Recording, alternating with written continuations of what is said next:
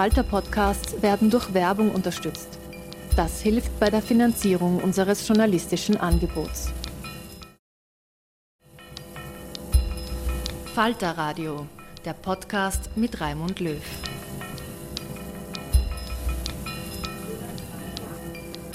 Sehr herzlich willkommen, meine Damen und Herren, im Falter Radio. Die Invasion Russlands in die Ukraine hat die Sicherheitsarchitektur des Kontinents zertrümmert, die nach den demokratischen Revolutionen von 1989 gewachsen ist. Wladimir Putin und Volodymyr Zelensky, der Angreifer und der Verteidiger, schreiben die politische Geographie Europas neu. Die Brüche, die sich auftun, gehen aber viel tiefer, analysiert der führende Historiker des Landes für Osteuropa, Philipp Theer, im Gespräch mit dem Journalisten Robert Miesig im Bruno Kreisky Forum. Natürlich haben wir diese ganzen Debatten, wie konnte es uns passieren, dass wir das alles so nicht kommen gesehen haben? Wie konnte es uns passieren, dass wir nicht gesehen haben, was sich da in den in Russland-Zusammenbruch äh, braut? Aber das konkurriert ja auch mit so Fragen, wie konnte es uns passieren, dass wir uns vielleicht nach 89 irgendwann mal nicht mehr so richtig dafür interessiert haben, was in Ost-, Mitteleuropa äh, so vor sich geht. Insofern passt das ja ganz hervorragend auch in unser äh, Thema hinein. Und soweit möchte ich das natürlich schon in unser Thema reinziehen. Und da gibt es jetzt die Frage, was passiert da überhaupt? Was ist der Status von dem? Ist es eine expansive imperiale Macht, gegen die sich eine souveräne Demokratie wert oder manche haben ja auch schon das Interpretationsmuster. In Wirklichkeit ist es äh, vergleichbar mit den Antidekolonialisierungsbestrebungen. Äh, also ist es, was die Ukraine und letztlich auch andere Länder im ehemaligen sowjetischen Klassis äh, da vers versuchen. Letztendlich ist das ja auch mit Georgien nicht so viel, so viel was anderes interpretierbar unter dem Muster des, der Dekolonialisierung. Also das ist heute ein Schlagwort, was immer wieder gebraucht wird. Und da ist natürlich insofern was dran, weil ja auch die sowjetische Herrschaft letztlich eine imperiale war. Mhm. Ja, ähm, wobei man dann immer unterscheiden muss, also äh, postkolonial, postimperial. Ähm, da würde ich dann insofern unterscheiden, weil Kolonialismus setzt für mich schon die gewollte ähm, rassistisch begründete Differenz zwischen Herrschern und Beherrschten voraus. Ja? Und im Zweifelsfall auch ein Vermischungsverbot und das gab es in der Sowjetunion nicht. Ähm, aber es ist auf jeden Fall ein Befreiungskampf, ja, das ist klar. Ähm, jetzt ist die Frage, gegen was? Also das Imperiale, ja, das neoimperialistische Russland, ganz klar. Wobei man dann eigentlich sagen muss, das ist ja schon länger im Gang. Ähm, und jetzt bezogen auf die Ukraine würde ich sagen, ist natürlich 2014 das Stichjahr. Und da begann eben der erste russisch-ukrainische Krieg, den man auch als solchen benennen sollte, weil äh, wenn man vom Ukraine-Krieg oder Ukraine-Konflikt spricht, dann lenkt es ja immer das Augenmerk auf die Ukraine. Aber das wirkliche Problem ist ja Russland. Ja. ja. Ähm, und natürlich auch nicht nur Putin. Ähm, naja, 2014 gab es diese erste äh, Intervention, eigentlich ziemlich offen im östlichen Donbass plus Annexion der Krim. Und eigentlich war damals schon die Ordnung, wie sie nach 89 geschaffen wurde oder nach 91, äh, durch die Kriege im ehemaligen Jugoslawien eigentlich dann nochmal sehr mühevoll bestätigt. Also ähm, welche Art von Ordnung? Ähm, dass sie eigentlich sämtliche postkommunistischen äh, Nachfolgestaaten Jugoslawiens, aber auch der, der Sowjetunion, dass die sich ähm, im Rahmen ihrer anerkannten vorher republikanischen Grenzen dann weiterentwickeln können. Und ja, also dieses, dieses Prinzip der, der sicheren oder anerkannten Grenzen, das wurde schon 2014 gebrochen. Und dann hat man meines Erachtens eben völlig falsch reagiert. Aber äh, das ist die berühmte Wisdom of Hindsight, ja, now we know. Ähm, Historiker sollten sich sowieso ein bisschen davor hüten, weil äh, äh danach weiß man es immer besser oder wenn es zu spät ist. Ähm, aber man hat tatsächlich völlig falsch reagiert. Ähm, Nord Stream 2 wurde einfach weitergebaut. Äh, da spielt natürlich auch Österreich eine Rolle. Und ja, und insofern hat man eben eigentlich Vorschub geleistet, was passiert ist. Ähm, also ich kann mich noch äh, gut erinnern, 2015 waren auch diese sehr viele äh, Putin-Versteher, also die nannten sich immer Russland-Verstehen Bücher, da auf der Leipziger Buchmesse, wo ich diesen Buchpreis bekommen habe. Und dann äh, für mich völlig überraschend bekam ich diesen, diesen Preis und musste was sagen und habe dann eben verwiesen auf die einen, eineinhalb Millionen damals Binnenflüchtlinge in der Ukraine und dass man für die etwas tun soll äh, und habe dann auch angekündigt und tatsächlich realisiert, einen Teil dieses Preisgeldes zu stiften dafür. Und ja, die gab es ja damals schon. Ja. Aber da war einfach so diese äh, Geschäftsinteressen ähm, und plus äh, ja, das große Russland und man muss besondere Rücksicht nehmen und nur Sicherheitsarchitektur mit Russland, das war eben damals so dominant, mhm. äh, dass sich das andere Narrativ eigentlich nicht durchgesetzt hat. Ist das eigentlich so falsch? Ich meine, auch da ist ja natürlich gewissermaßen diese, hinterher weiß man es immer besser. Mhm. Äh, und insbesondere, wenn eine Strategie gescheitert ist, ist sie automatisch in den Augen der, der Nachwelt falsch gewesen.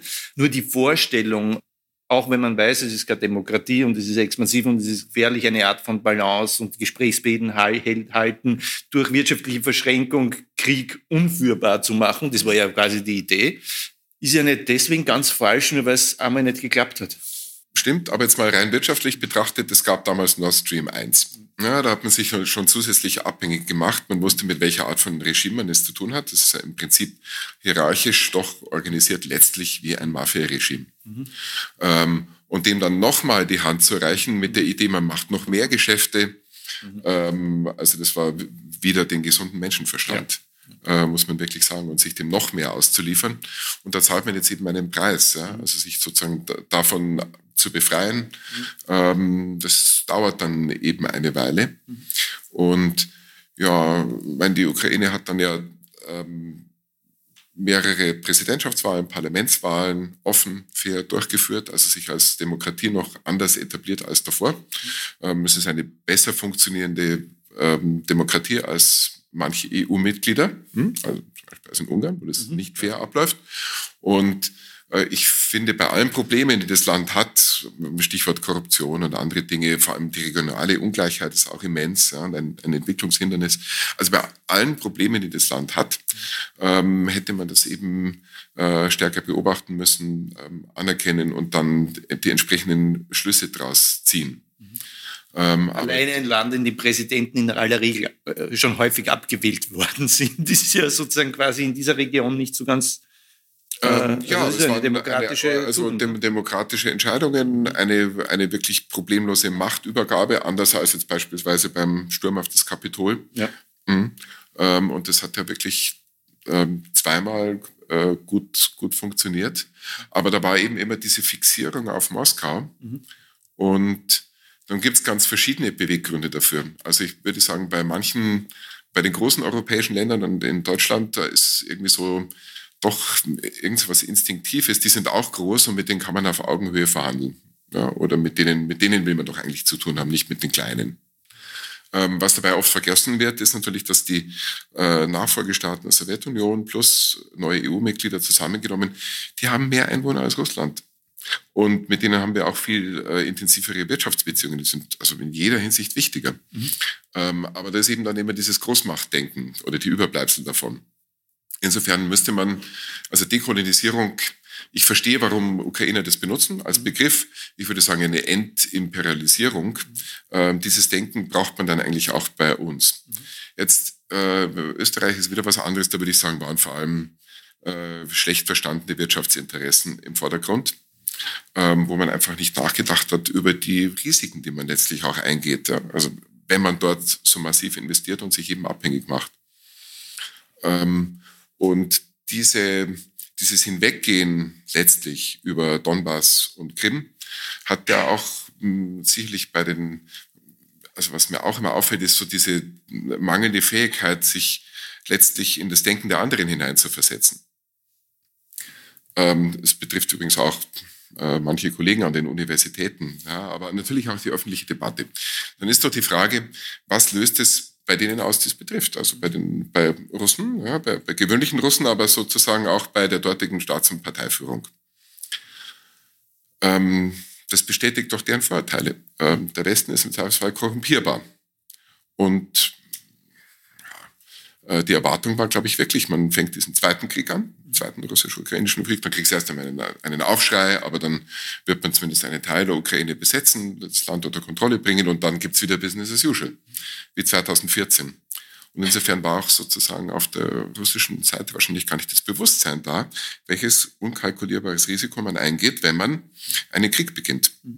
Ähm, ja, und äh, also das ist sozusagen jetzt der Scherbenhaufen, vor dem wir halt stehen vor einem Krieg. Und insofern gibt es ähm, auf diese Weise schon auch eine Mitverantwortung. Wir reden immer, ähm, also die sogenannten Russlandversteher reden dann sehr oft über die NATO und die NATO-Expansion und, und, solche Dinge, aber ähm, die Mitverantwortung liegt, glaube ich, eher auf dieser, auf dieser Ebene. Ja? Also ähm, benennen wir es doch mit einem guten alten Wort, nämlich der Gier.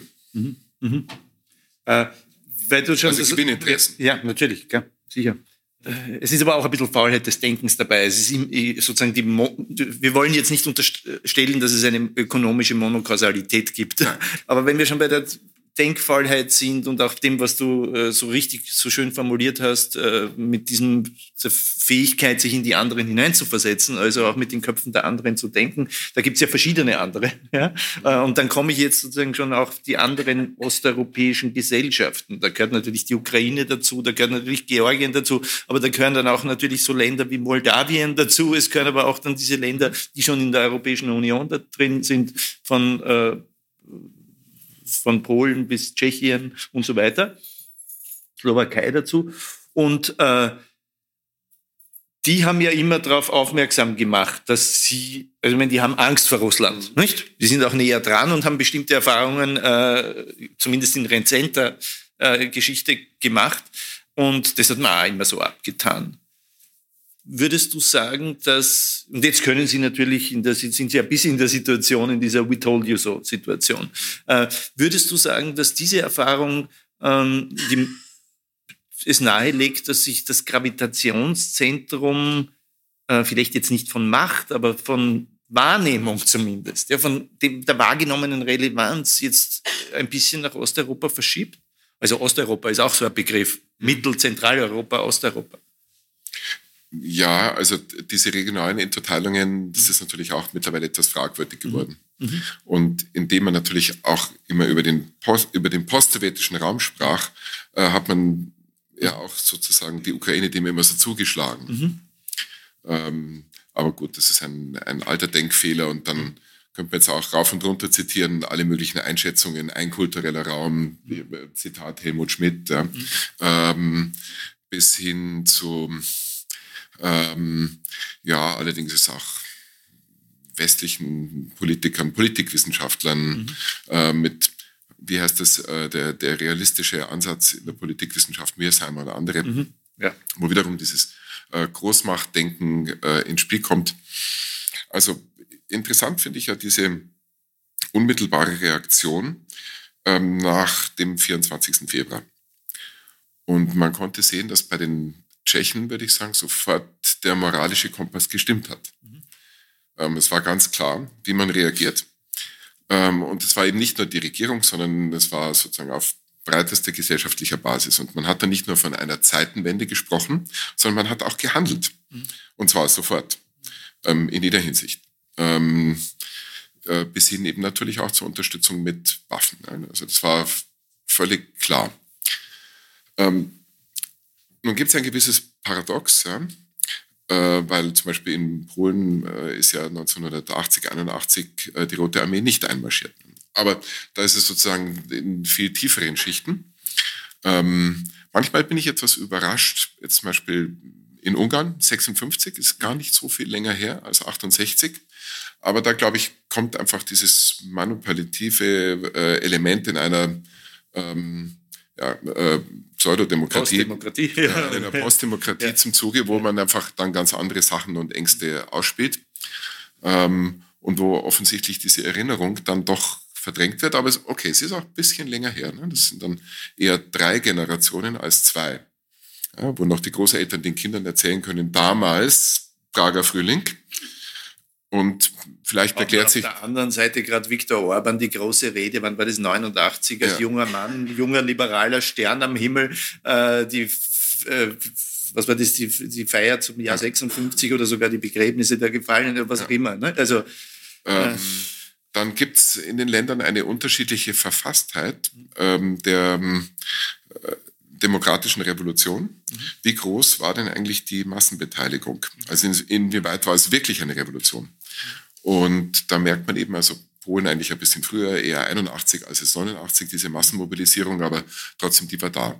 Bei den Tschechen, bei den Slowaken ebenso. Und das kann man offensichtlich eben noch abrufen. Mhm. Auch in Rumänien interessanterweise. Mhm. Ähm, und in Ländern, wo das sozusagen nicht so klar war oder vielleicht eher so eine Kontinuität zum Postkommunismus ähm, oder wo viele einen Grundgrant haben, äh, Stichwort Ostdeutschland, ähm, da äh, gerät sozusagen das dann in den Hintergrund. Aber es ist für mich noch so ein, ähm, da müssen wir eigentlich mal in Richtung Erinnerung an die Transformation reingehen. Ähm, aber auch Erinnerung, also Ost Ostdeutschland 53, uff, sowjetische Panzer. Und trotzdem gibt es in Ostdeutschland ähm, äh, doch verbreitet diese eher pro-russischen ähm, Einstellungen. In Österreich wundert mich das auch manchmal. Also so, so ähm, Schön war es ja nicht in den sowjetisch äh, besetzten Gebieten. Vermischung von sowjetisch und russisch ist immer noch was anderes, aber eigenes Problem. Ähm, und also wenn man sozusagen, man hat diese tiefen Schichten, ja, 53, 56, 68, 81, also wo vielleicht auch die zeitliche Distanz eine Rolle spielt. Und dann eben, ja, 89, 91. Inwieweit gibt es dort eine Massenmobilisierung, wie auch im Baltikum? Und dort, wo man sich eben auf einer breiteren demokratischen Basis oder gesellschaftlichen Basis an diesen Umbruch erinnert, im Sinne eines Aufbruchs, ähm, da steht man dieser Konterrevolution, das ist es nämlich, was Putin betreibt, seit seiner zweiten Amtszeit, die erste war noch etwas offen, aber seit der zweiten erst rechtzeitig dieser wollte nach dieser Machtübergabe von Medvedev wieder zurück und diese Unterdrückung der eigenen Opposition dann 2012, 2013 und so. Seitdem ist es ja völlig eindeutig. Es ist gegen 89, gegen 91 gerichtet, genuin konterrevolutionär. Und dort, wo eben diese demokratische Revolution eine breitere Basis hat, ähm, da möchte man das nicht. Da gibt es einen klaren gesellschaftlichen Konsens, dass man sich dagegen ausspricht. Jetzt gibt es natürlich immer verschiedenste Impulse in der Geschichte. Äh, natürlich gab es in der DDR auch eine Massenbeteiligung, Stimmt. vielleicht nicht in dieser Form, auf der, und auch eine große Euphorie ja. der Wende. Auf der, und auf der anderen Seite ist dann natürlich diese Euphorie verflogen durch die äh, Mühen der Ebene ist äh, ein großes Wort, also ist ein kleines Wort. Äh, Mühen der Ebene ähm, dessen, was Aufbau Ost genannt worden ist, das Einreiten der Wessis, dieses Gefühl, man wird da jetzt neu kolonialisiert. Mhm. Spielt das, kann das denn nicht, offensichtlich spielt das jetzt die viel größere Rolle, diese sozusagen Art von narzisstischer Kränkung. Wir sind da von den Wessis untergebuttert worden und da die Wessis ja. gegen die Russen sind, sind wir dafür. Ja, also, das ist so. Das ist sozusagen äh, Feind, Feind gleich Freund. Ja, also da so. gibt es relativ, äh, würde ich sagen, dann doch mhm. ähm, wahrscheinlich simple Mechanismen. Ähm, narzisstische Kränkung weiß ich gar nicht. Das ist sozusagen die Krastev-These. Mhm. Äh, Überanpassung an den Westen und dann. Ich habe es jetzt mal nur äh, in Hinblick auf die DDR gebracht. Ja. Natürlich können wir das, das ist natürlich woanders eine ja. ganz andere Frage. Und dann spielt sich das doch nicht so aus und dann kommt die große Krise 2008, 2009, also ich meine jetzt die globale Finanzkrise und, ähm, und man merkt, ähm, äh, diese Anpassung funktioniert ja doch nicht und auf verschiedenen Ebenen äh, wird man sich dessen bewusst, man kommt ja doch nie dann so wirklich im, im imaginierten ähm, Westen an. Ähm, also die narzisstische Kränkung, ja, vielleicht bei Einzelpersönlichkeiten und dann hängt es wieder mit Machismus zusammen und dann, okay, vielleicht könnte man auf diese Weise Orban interpretieren mhm. ähm, oder auch Putin selbst. Ähm, jetzt bei den Ländern würde ich es auf einer anderen Ebene ansiedeln, inklusive Ostdeutschland. Mhm. das sind eben andere, zum Teil dramatische oder im Sinne von Polanyi entwurzelnde Transformationserfahrungen. Also nicht nur gebrochene Versprechen, Basis auch auf überhöhten Erwartungen. Ne? Also wenn wir äh, uns da anpassen und dann, dann kommt der neue Wohlstand, ähm, sondern da hat man tatsächlich in der Gesellschaft diese ähm, zum Teil traumatisierenden Transformationserfahrungen. Und für mich am interessantesten war in der Hinsicht immer diese Diskrepanz zwischen dem offiziellen Transformationsnarrativ in Polen. Polen ist wirklich sehr interessant. Da gibt es auch ähm, diese wunderbare Tradition der, ähm, des Erinnerungsschreibens und von Erinnerungswettbewerben. Ähm, noch aus dem 19. Jahrhundert kommt das ganz ursprünglich. Und 2009 zum Beispiel gab es einen äh, Wettbewerb, den ich in diesem Buch, der, das andere Ende der Geschichte auch ausführlich zitiert habe, äh, da wurden mal die Jugendlichen befragt, wie war denn ihre Erfahrung der Transformation in den 90er Jahren? So, und ähm, und dann stellt man fest, ja, Konsum, neue Waschmaschine, ähm, ein Auto, was nicht ständig stecken geblieben ist, also kein Maluch und so. Ähm, also schon ein Wohlstandszuwachs ja, oder ein Konsumzuwachs. Aber zugleich ähm, ein Elternteil verliert den Job. Frauen übrigens häufiger betroffen als Männer. Ähm, jemand pendelt aus, weil die Arbeit weg ist, also ein Elternteil vielleicht auch weg ähm, gibt sogar einen Begriff dafür, die sogenannten Euroweisen, ja, äh, Euroscherotti. Und, ähm, und dann stellt man eben fest in diesen Memoiren, dass die Transformationserfahrung abweicht von diesem offiziellen Erfolgsnarrativ, was ja datenmäßig belegbar ist. Also in den letzten 30 Jahren hat Polen so schnell aufgeholt wie äh, ostasiatische Gesellschaften oder eben auch das zerstörte Nachkriegs-Westdeutschland ähm, oder Italien. Ja. Also die, ähm, statistisch gesehen gab es einen Boom. Also wenn man jetzt mal GDP, andere, also BIP, Bruttoinlandsprodukt pro Kopf, äh, gab es ja einen enormen Aufholprozess. Ähm, aber eben nicht für alle, ja. also für ein Drittel eben nicht. Und dann äh, glaube ich, kann man tatsächlich mit Polanyi ganz gut verstehen, okay, es gab eine traumatisierende Erfahrung, zum Teil Verunsicherung, Entwurzelung, ähm, zum Teil auch fehlende Anerkennung. Mhm. ähm, und das sozusagen fällt auch äh, in Polen, ähm, der ja doch relativ jungen Demokratie, auf die Füße. Mhm. Und das ist schon eines, eine der Wurzeln dieser antiliberalen Gegenbewegung. Mhm. Stichwort Peace.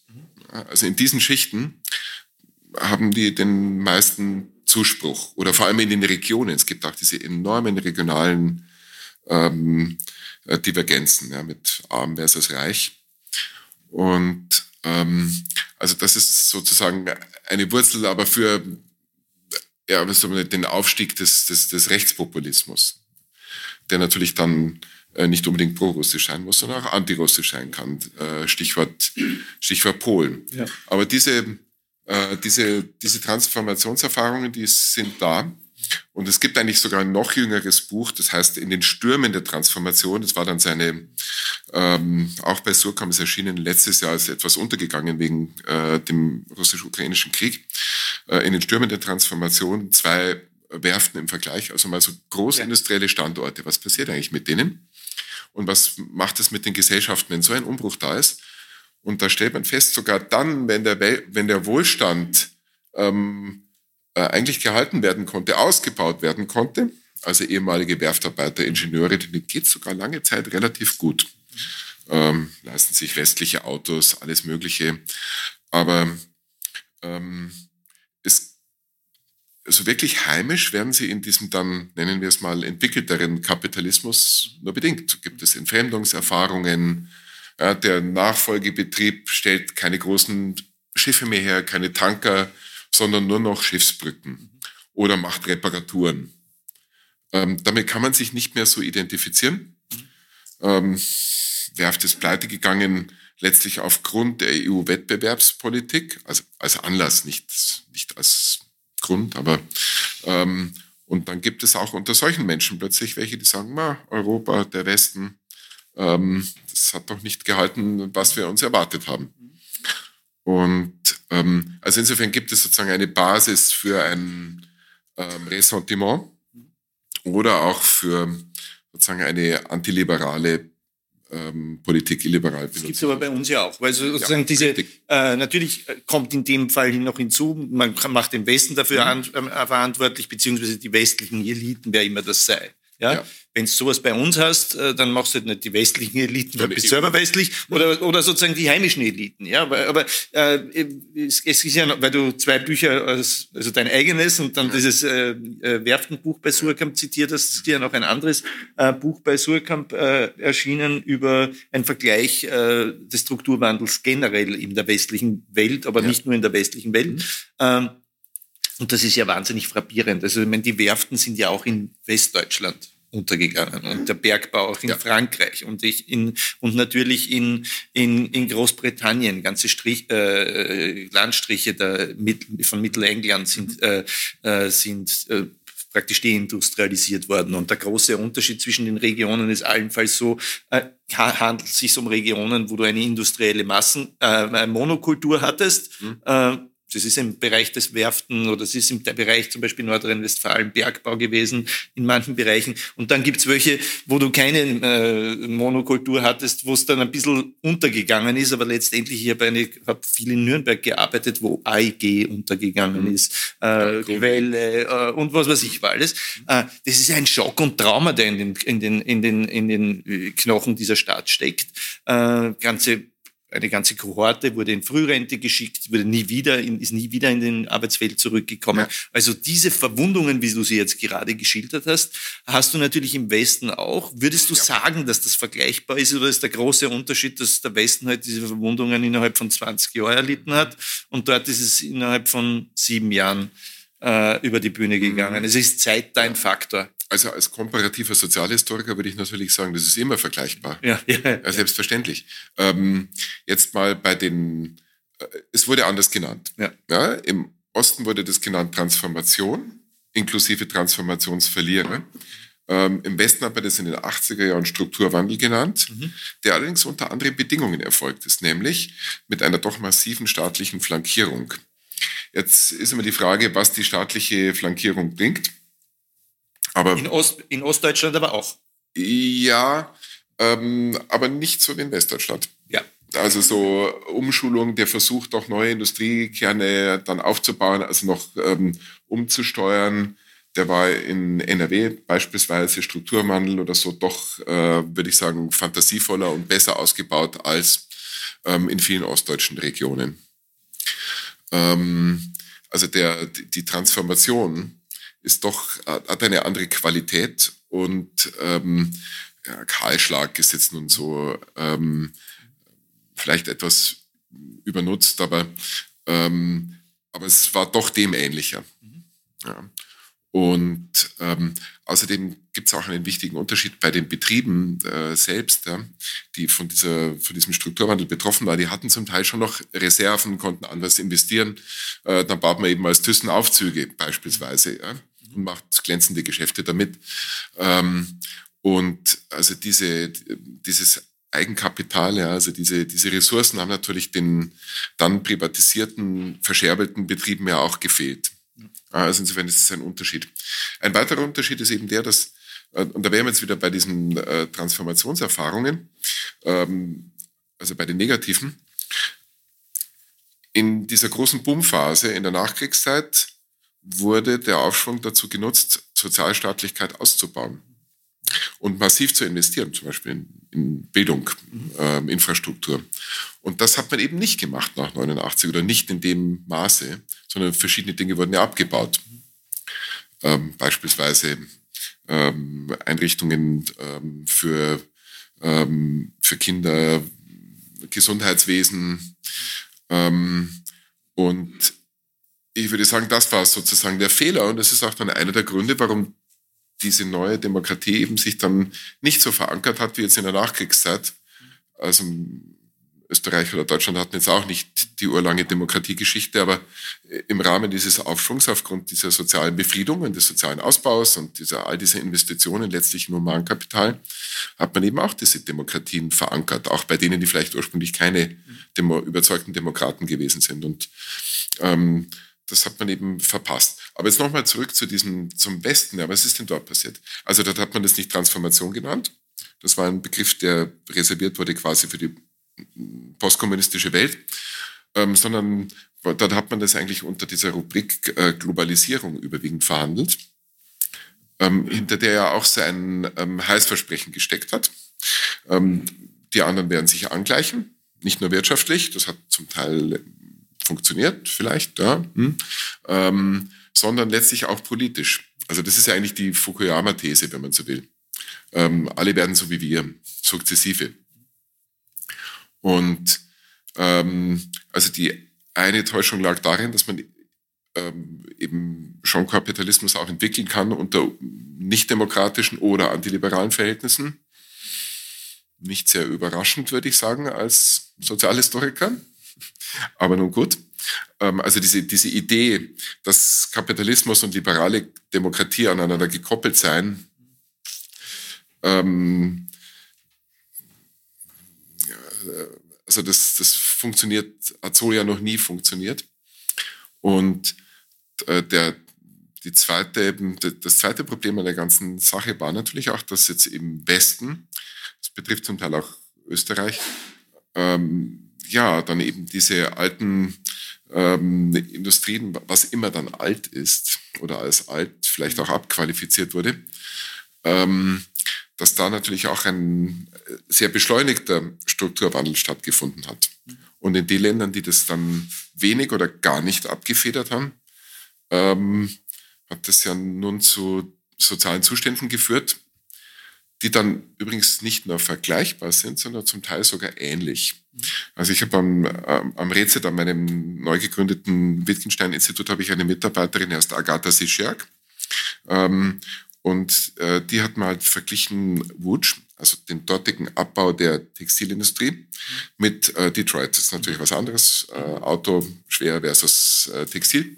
Ähm, das eine ist eher eine weibliche Industrie, das andere eher eine männliche. Also es gibt diverse Unterschiede, aber die, die sozialen Auswirkungen ähm, in Detroit waren eher sogar noch schlimmer als in Łódź. Mhm. Und, also Lodge, sorry für deutsche Ohren, leichter. Mhm. Ähm, und, ähm, oder für österreichische, für deutschsprachige. Und, ähm, und da gibt es dann doch massive Ähnlichkeiten. Und dann ist ja die Frage, was passiert denn, wenn so ähm, ein Einschnitt erfolgt. Das ist so ein tiefer Umbruch, der zu einer massenhaften Verelendung letztlich führt. Und dazu auch. Und welche politischen Folgen hat das? Abwertungen und verlorener Stolz, Emotionen spielen ja da auch immer eine Rolle, oder? Ja, aber einfach die Perspektivlosigkeit. Also wenn schon die, die eine Generation wird entlassen, okay, schlimm genug. Die kann man vielleicht noch irgendwie sozial abfedern, Stichwort Vorruhestand, solche Dinge. So, aber was ist denn mit den Kindern von denen? Äh, das ist ja fatal. Und dann hat man eben in diesen Gebieten, also angefangen von dieser Opioid-Krise, also das Drogenprobleme, Suchtkrankheiten, ähm, bis hin zu einer, ja, letztlich eigentlich einer Verwahrlosung. Und wenn man da eben nichts tut, äh, dann hat es auf die Dauer natürlich äh, provoziert das geradezu, schafft ein Vakuum und, und eben einen Nährboden für äh, politische Gegenbewegungen, die dann genau sagen können, ja, äh, Globalisierung ist doch schlecht und mhm. ähm, also angefangen von einem Wirtschaftsnationalismus, Protektionismus, bis sie eben dann zu nationalistischen äh, und genuin dann auch tatsächlich antiliberalen Versprechungen. Und ich glaube, genau deswegen hat man dann doch diese Parallelitäten und eben diese, diese populistische Wende. 2015, 2016, Polen, ähm, Brexit, Trump. Ähm, es ist eben kein Zufall, dass es diese politischen Ausschlag gab, also diese Art von Gegenbewegungen. 89 die Wende. Ja. Ich meine, ich war damals auch ein junger Journalist. Ich war überall dabei. Ich war bei, mhm. sozusagen in Prag beim, äh, bei der sogenannten sanften Revolution, 20 Tage, bis sie gewonnen hatte. Mhm. Äh, ich war sozusagen beim Mauerfall in der DDR, habe ich diesen, diesen, diese Wende und auch diese Hoffnungen und diese Aufbruchstimmung und auch dieses große Interesse an diesem Europa, das dann, was weiß ich, genannt worden ist, Mitteleuropa, Zwischeneuropa, irgendwann mal sogar Hintereuropa, das war schon dann eher die deprimierende Deutung, äh, äh, genannt worden ist. Äh, und dann hat man es äh, irgendwie auch aus den Augen verloren und äh, sozusagen der Pathos, der eigentlich da in der Luft lag, und auch die Möglichkeiten, hat man schon den Eindruck gehabt, wurden jetzt nicht so genützt. Und ich würde jetzt nicht die ganze Kiste nochmal aufmachen, aber so im Hinblick auch auf das, was jetzt passiert. Ja, also natürlich haben wir diese unglaubliche, wir haben einen Krieg mit hunderttausenden Toten, ja, und mhm. eine unglaubliche äh, sozusagen Gefahrensituation und die Menschen haben mit Recht Angst. Ja. Auf der anderen Seite erleben wir, äh, dass die Ukraine in die Europäische Union will, Moldawien will in die Europäische Union, äh, diese ganzen Länder des Westbalkans sowieso, die man dauernd irgendwie äh, entweder auf einer langen Leine ver äh, verhungern hat lassen oder jetzt auch noch quält, wie die österreichische Regierung da äh, jetzt wiederum in der Schengen-Geschichte ist. Jetzt wieder ein bisschen was anderes wie EU-Beitritt, ja. Äh, aber Georgien sogar und selbst Länder wie Kasachstan wollen weg aus dieser absoluten Abhängigkeit von Russland und die Europäische Union könnte eigentlich äh, ein Magnetismus entwickeln, äh, eigentlich sozusagen zu einer moralischen, aber auch zu einer politischen Weltmacht werden. Und anstelle dessen ist man da jetzt auch ein bisschen sozusagen so zaghaft und wenn man sich anschaut, und dann äh, muss, Herr, muss der alte Herr Biden dorthin fahren äh, und, äh, und, und sozusagen dieses Momentum abholen, während wir so ein bisschen Angst haben. Sind wir da ein bisschen auch als Europa äh, zu ängstlich, um unsere Chancen und auch unsere Kraft irgendwie zum Tragen zu bringen? Wenn, es ist ja kein Zufall, dass es offensichtlich einen Magnetismus gibt hin zu dem sozialen, demokratischen, rechtsstaatlichen Europa der Europäischen Union. Ja? Mhm. Ja, also ich, ich will noch am Anfang zu einer Frage, die in der Frage gesteckt hat, darauf zurückkommen. Ähm, also positiv gibt es nach wie vor, was ich schon vorhin erwähnt habe, erst einmal diese gesellschaftliche Grunderfahrung ähm, des demokratischen Aufbruchs. So, das ist erstmal in, in verschiedenen Gesellschaften da.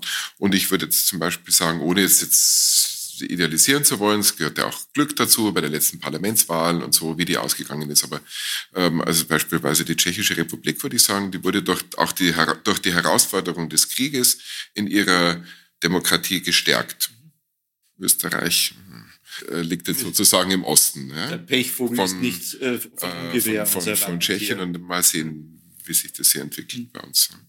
Ähm, aber da ist was da und, ähm, und die Europäische Union hat jetzt ja tatsächlich verstanden, verspätet, hätte sie schon 2004 verstehen können, äh, also bei der sogenannten orangenen.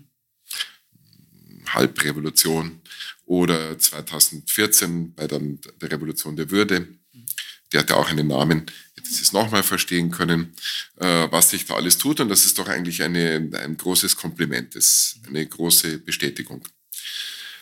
Leider ist es so, dass halt die, die Europäische Union sozusagen in einem konstitutionellen Impasse gefangen ist.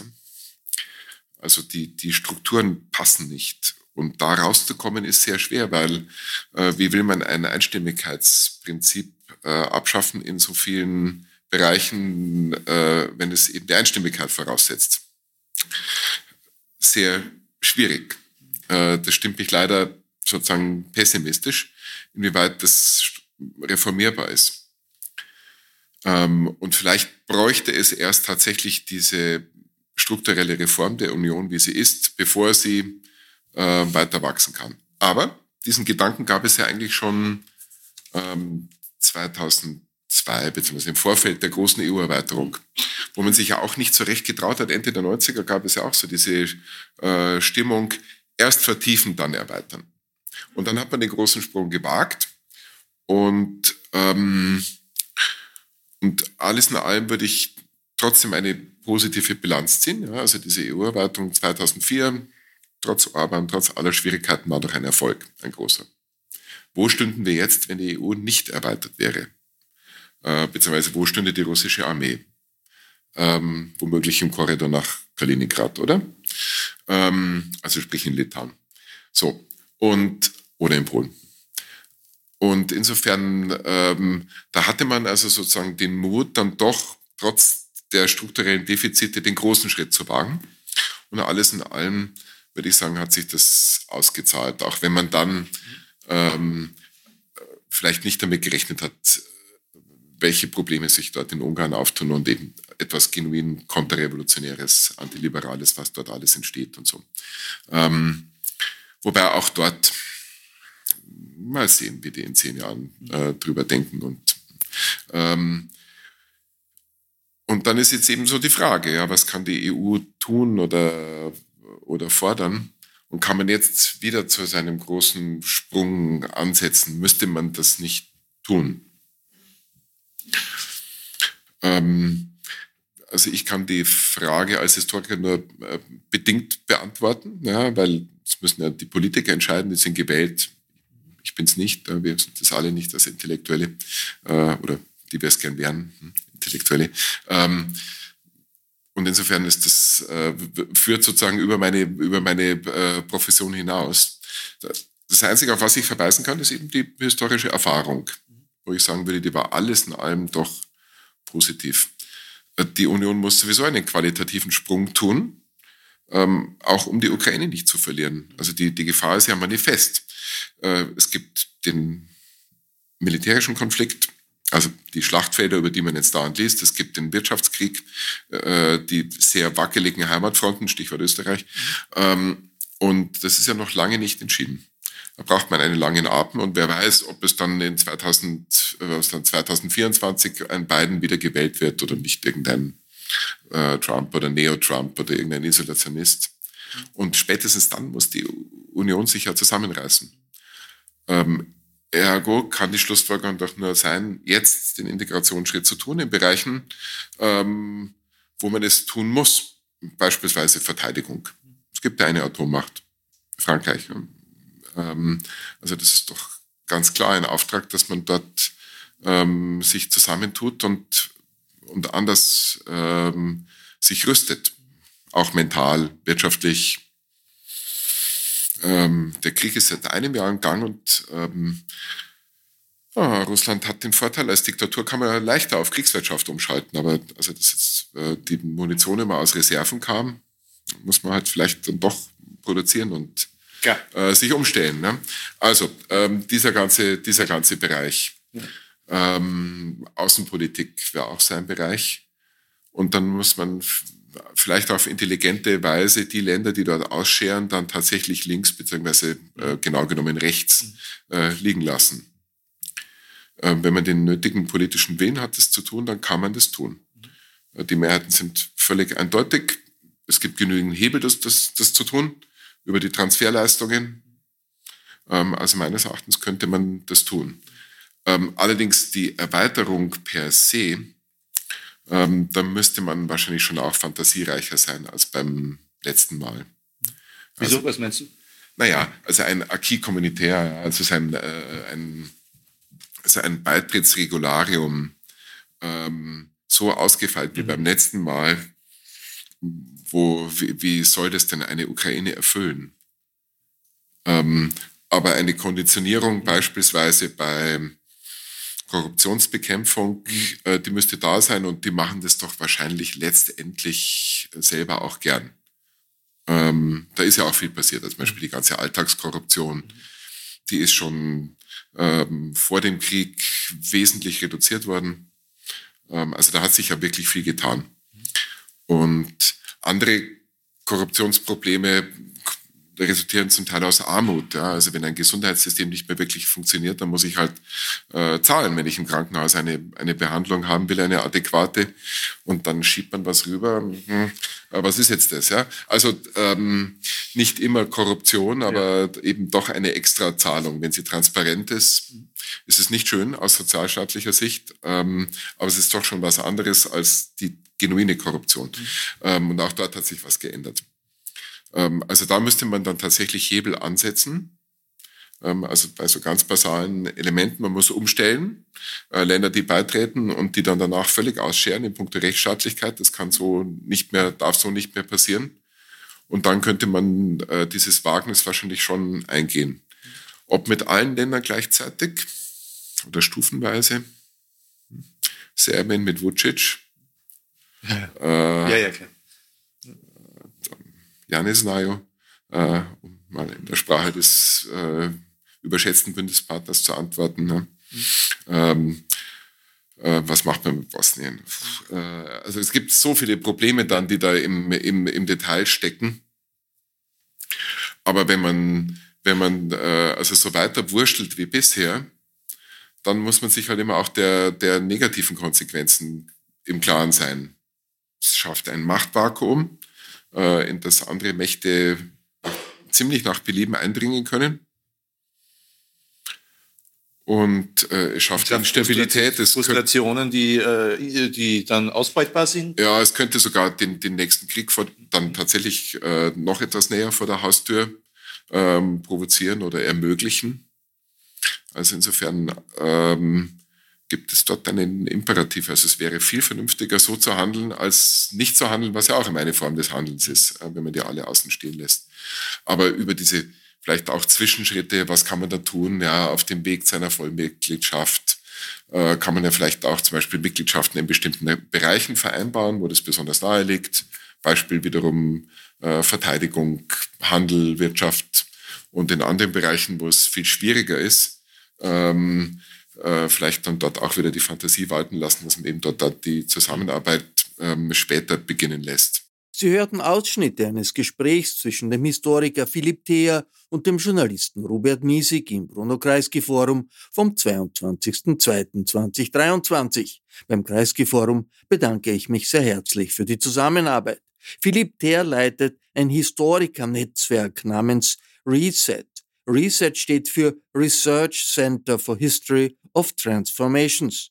Untersucht werden gesellschaftliche und politische Transformationen in Europa, vor allem in Mittel- und Osteuropa. Reset produziert einen Podcast, den Transformative Podcast, der für historisch Interessierte Anregungen, Studien und Debatten bietet. Ich verabschiede mich von allen, die uns auf UKW hören. Über historische Hintergründe zu aktuellen Ereignissen lesen Sie regelmäßig im Falter. Ein Abonnement des Falter können Sie im Internet bestellen unter der Adresse abo.falter.at. Ursula Winterauer hat die Signation gestaltet, Philipp Dietrich betreut im Falter die Audiotechnik. Ich verabschiede mich bis zur nächsten Sendung.